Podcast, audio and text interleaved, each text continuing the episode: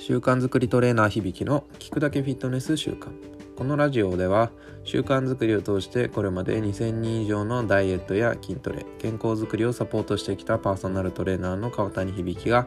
ダイエットや筋トレを習慣化するコツをお話ししたり人生100年と言われる今の時代を健康で豊かに生きるための考え方をシェアしていきます。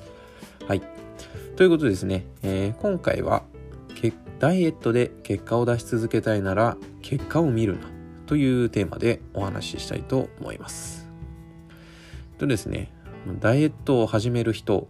はですね、まあ誰しも目に見えた結果を求めると思うんですね。まあこれ自体は悪いことじゃないと思うんですよ。えっ、ー、と、体重が5キロ減るとか、えー、ズボンのウエストが緩くなるとか、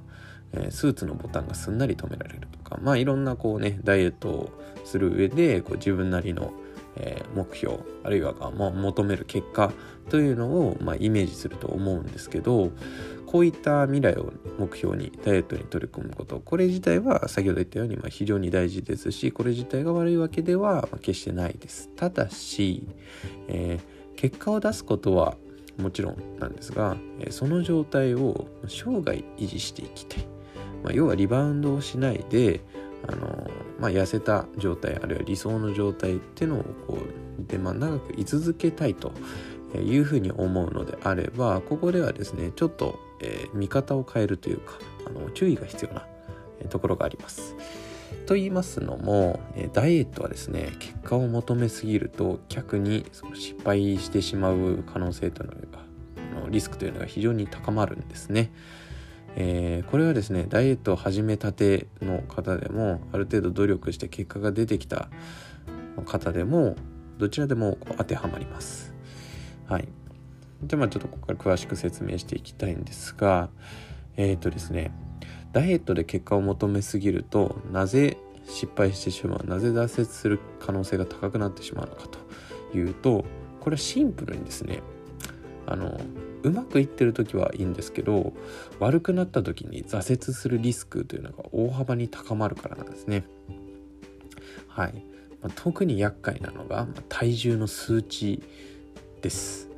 なんですけど、まあ、体重量体重っていうのはですねまあ、これは非常にこうダイエットを始めて例えばまあ食事を本当にしっかりコントロールするとかあの食べる量を減らすとかってやったらまあ当然こうすぐね減ってくんですよ。あのかなりこの数字っていうのはこう変動しやすくて。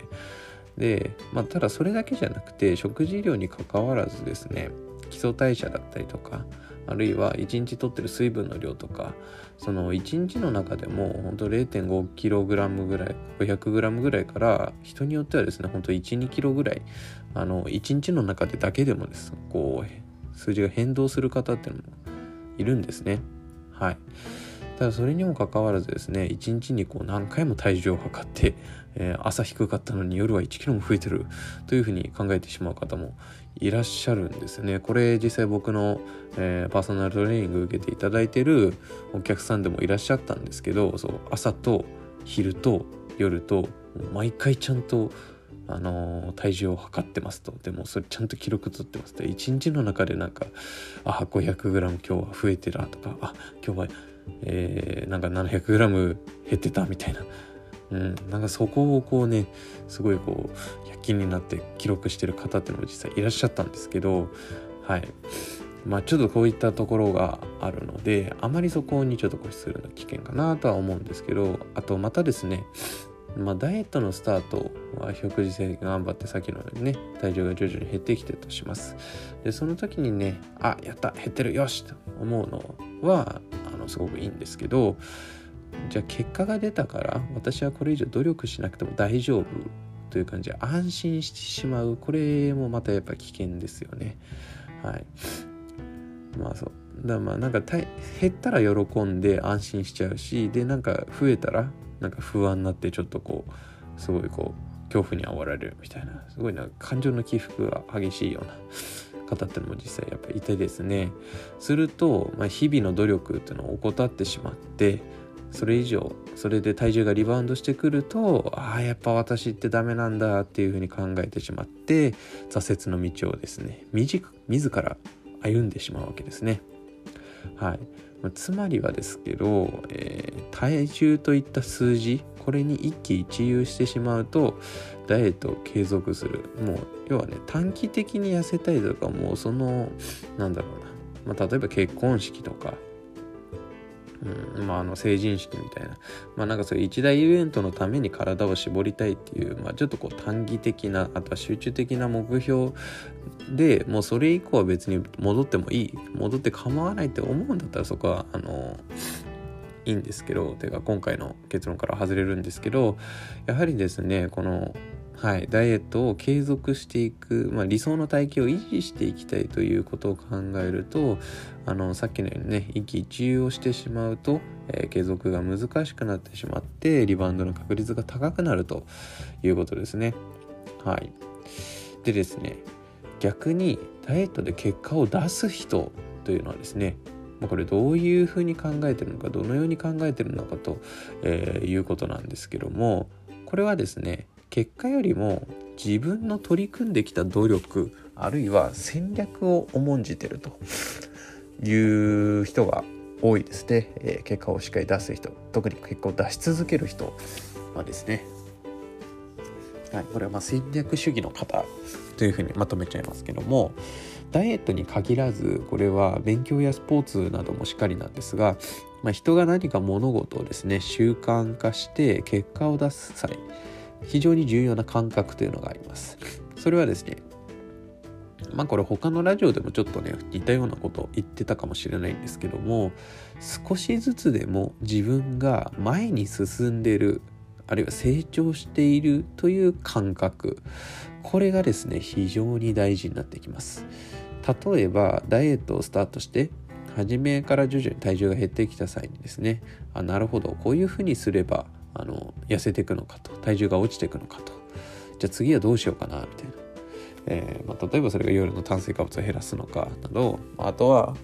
朝ごはんでちゃんとバランスを意識するとか、えー、野菜を多くするとか、まあ、そんなことをしてみた時に、えー、まあ、じゃあ次どうしようかなというふうにですね考えて、まあ、自分がたどってきた道筋だったりとか自分が取ってきた行動をちゃんと分析して何が良かったのかあるいは何が悪かったのかっていうことを踏まえた上でこう次の戦略を練れる人これはですねやはりどんどん結果を出しますね。あの仕事でも一緒だと思います。逆に最初はなかなか思うように痩せていかなかったとしてもですねあのー、そこはある意味ちょっとこうロジカルにではなく楽観的にあでもこの始める前の自分よりね例えば野菜たくさん食べるようになったしお菓子も我慢するようになったな。あ多分私成長してるな。前よりだいぶ変わったな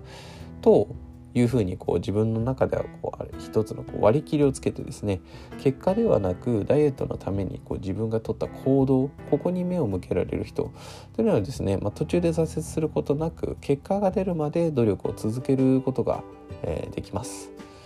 このようにですね多少強引でも自分が前に進んでいるという感覚を持つことこれが、えー、ダイエットで結果を出し続けるためには非常に、えー、重要なことです。はい。で、以上のことをまとめます。えー、ダイエットで結果を出し続けたいのなら、結果ばかり見るのではなく、自分が歩んできた日々の努力や戦略に目を向けて自分が前に進んでいるという感覚を大事にすることという結論ですねはいいかがでしたでしょうか？ダイエットの道というのはですねもうほんとぶっちゃけ言うと山あり谷あり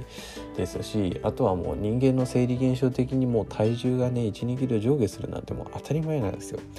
もうずっと右肩下がりダイエットをスタートしたからといってずっと右肩下がりにダイエット、えー、体重が落ちるってこと、まあ、これはですねほとんどあのないと思った方がいいですね。もう必ずこう上下動しながら進むんですがか、えー、あなたがですね確実にちゃんとダイエットのためにこう行動を変えたりとか習慣を変えたりとか、えー、そういう努力をしていれば、えー、確実にそれは結果として、えー、後々現れてきます。そこまでしっかりとこうね自分の気持ちを強く持って、えー、継続できるまあ、強く持つといっても気合と根性ではなくて、えーとまあ、さっき言ったように、まあ、楽観的に考えたりとかあとは自分の結果じゃなくて行動に、えー、しっかりこう目を向けると。いうふうにしてしっかりこうモチベーションを保ちながらやれるというのが、えー、ダイエット継続あるいは理想の体を維持し続けるための、えー、鉄則ではないかなと僕は思ってます。はい、よかったら是非ですね参考にしてみてください。はい、ということで今回は、えー、ダイエットで結果を出し続けたいなら結果だけ結果を見るなというテーマでお話ししました音声の他にダイエットや筋トレその他健康に関するコラムは川谷の公式ブログにもアップしておりますので興味がある方は Google 検索などで川谷響と調べてみてくださいでは本日もお聴きいただきありがとうございました。